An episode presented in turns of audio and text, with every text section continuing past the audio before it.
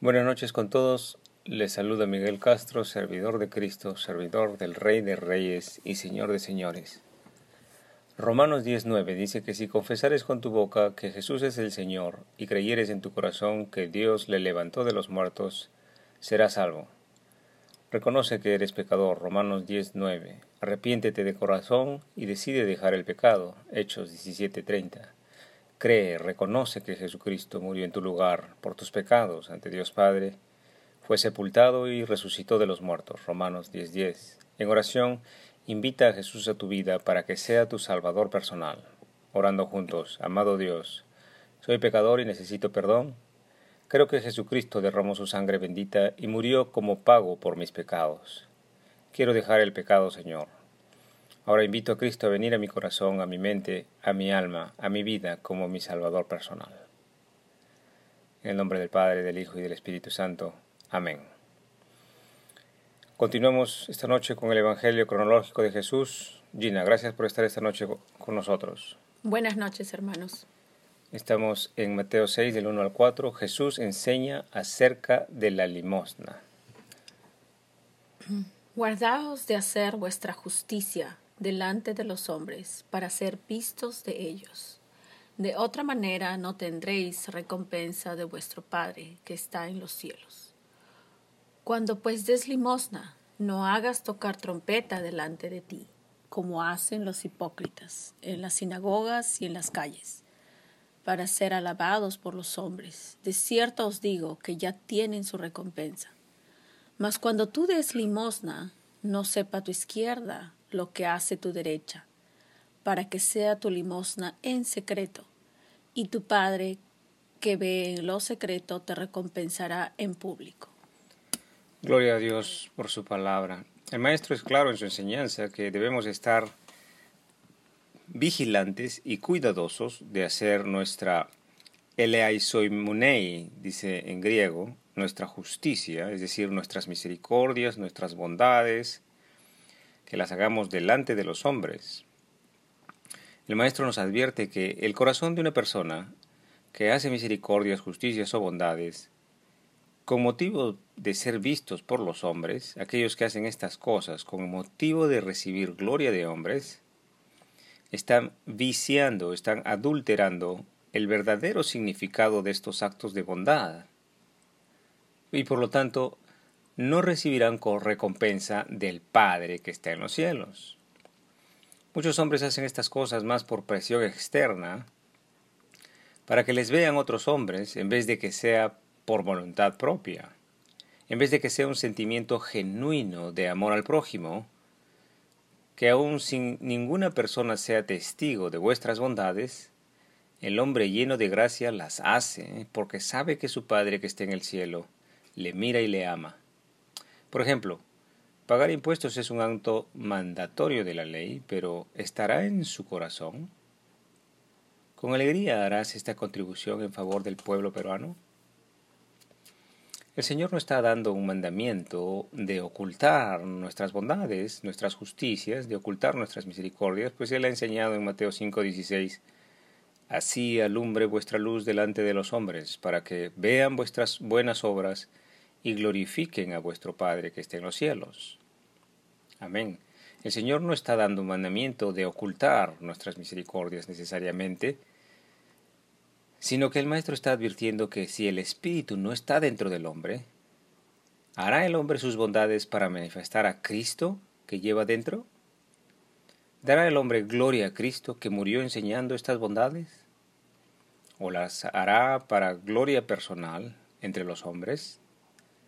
Que tenga misericordia el Señor Jesús de todos nosotros. En 1 de Crónicas 28.9 dice, Y tú, Salomón, hijo mío, reconoce al Dios de tu Padre y sírvele con corazón perfecto y con ánimo voluntario, porque el Señor escudriña los corazones de todos y entiende todo intento de los pensamientos. Si tú le buscares, lo hallarás, mas si lo dejares, Él te desechará para siempre. Gloria a Dios. Veamos cómo lo enseña la ley del Antiguo Testamento. ¿Se moverá el hombre a misericordia por motivo de la ley? ¿O se moverá el hombre por regalo de Dios, gracia, el Espíritu Santo? Proverbios 21:13 El que cierra su oído al clamor del pobre, también él clamará, y no será oído.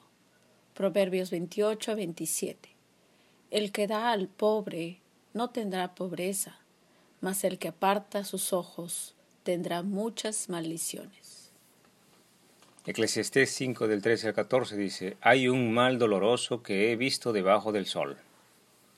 Las riquezas guardadas por sus dueños para su mal, las cuales se pierden en malas ocupaciones, y a los hijos que engendraron nada les queda en la mano. Gloria a Dios. ¿Y tú, hermano, habéis recibido el regalo del cielo, este que viene de Dios y no de los hombres, el Espíritu Santo? ¿Hacéis estas bondades? ¿Las hacéis de corazón generoso y alegre? Levítico 25, 35. Y cuando tu hermano empobreciere y se acogiere a ti, tú lo ampararás. Como forastero y extranjero vivirá contigo. Deuteronomio 15, 7. Si hay un menesteroso contigo, uno de tus hermanos en cualquiera de tus ciudades, en la tierra que el Señor tu Dios te da. No endurezcas tu corazón, ni cerrarás tu mano a tu hermano pobre. Gloria a Dios por su palabra. Mateo 6, 2 al 4 dice, Cuando pues des limosna, no hagas tocar trompeta delante de ti, como hacen los hipócritas en las sinagogas y en las calles, para ser alabados por los hombres de cierto os digo que ya tienen su recompensa, mas cuando tú des limosna, no sepa tu izquierda lo que hace tu derecha, para que tu limosnas en secreto, para que sea tu limosna en secreto y tu Padre que que te ve en lo secreto, te recompense en público. Oh Señor Jesús, tenga piedad de mí. No considere usted que mi misericordia es para mi gloria, que mis bondades son para mi gloria, pues no soy yo, sino usted, Maestro, que vive en mí es usted quien me mueve a hacer lo que es justo y bueno. No me dé mi maestro recompensa temporal o terrenal. No me dé mi Señor recompensa que se oxida y se corrompe. No me dé riquezas, ni oro ni plata, tampoco aplausos de hombres. Sino déme, Maestro, un día más de vida para declarar a mi Salvador, a Cristo que murió por mí para darme vida.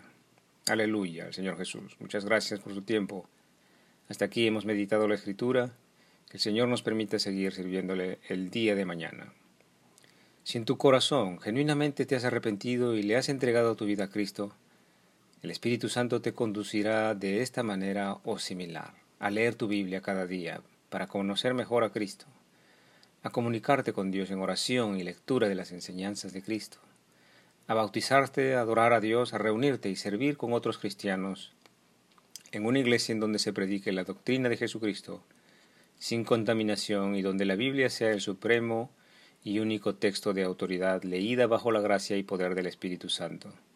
El Espíritu Santo también te conducirá a hablar de Jesucristo y compartir de Él con otros. Que el Señor os acompañe en vuestro angosto caminar, el ejercicio vivo de la palabra de Dios. En el nombre del Padre, del Hijo Jesucristo y del Espíritu Santo. Amén.